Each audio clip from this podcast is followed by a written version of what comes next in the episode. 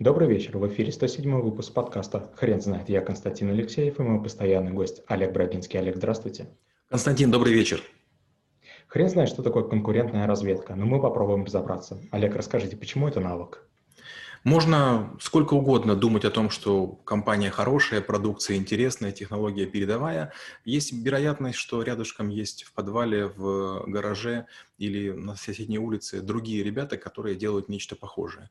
Это может быть маленький бизнес, большой, это может быть местный, это может быть бизнес из-за границы, это может быть личный, это может быть франшиза, это могут быть люди, которые уже знают, что делать, или начинающие технологии, которые откололись от большой компании. Но вдруг на рынке появляется продукт убийца, лучше, чем ваш, дешевле, и все говорят, вау, это круто, а о вас забывают. То есть то, что вы на рынке были очень долго, то, что у вас э, налаженные связи, то, что у вас какая-то реклама а, и как-то вот есть реноме, вдруг все забывают, все начинают покупать то, на что вы не рассчитывали. Конкурентная разведка – это готовность постоянно производить мониторинг внешней среды в поисках объектов интереса и объектов внимания для того, чтобы упредить недобросовестное действие или знать о конкурентных происках.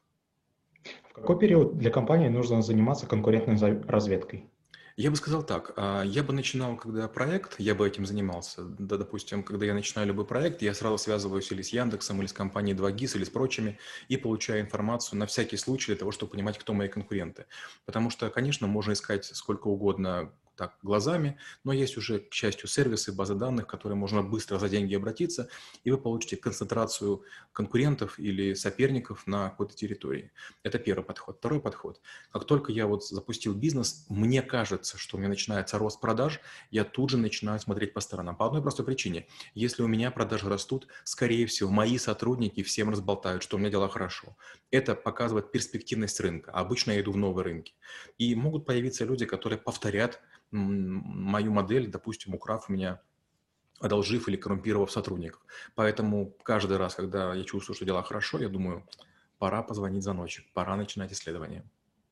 Мы можем поговорить про методы конкурентной разведки, ведь не всегда открытые данные помогают.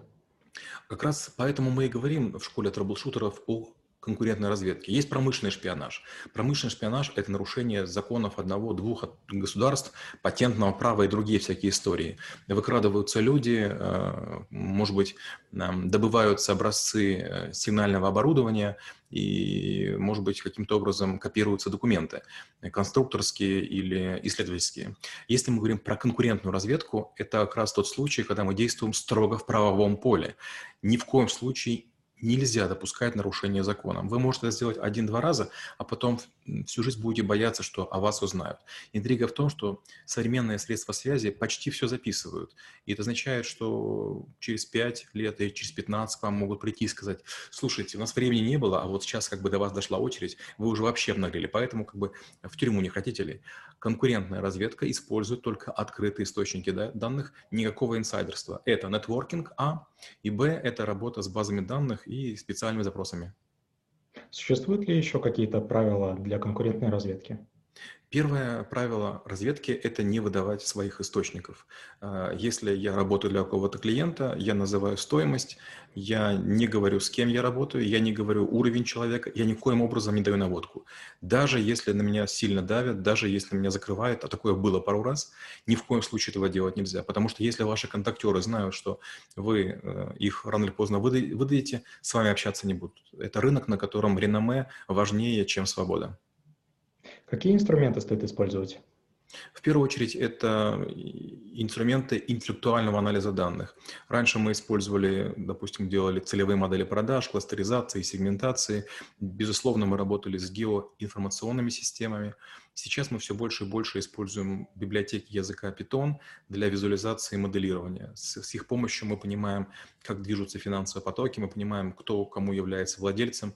То есть данные собираем в маленькую микробазу данных, часто руками, часто просматривая интернет-сайты, открытые или публикации, а потом уже начинаем анализировать с помощью вот таких вот инструментов. Какие ошибки, каких ошибок стоит избегать? В первую очередь доверять разовым источникам. Дело в том, что, опять же, конкурентная разведка – это не только защита, это в том числе нападение. То есть есть вероятность, что вам подбросят какой-то документ, случайно как будто перешлют файл. Вы на него клюнете и подумаете, что это серьезно. Просто важно понимать, что бизнес – это территория войны, война – территория обмана.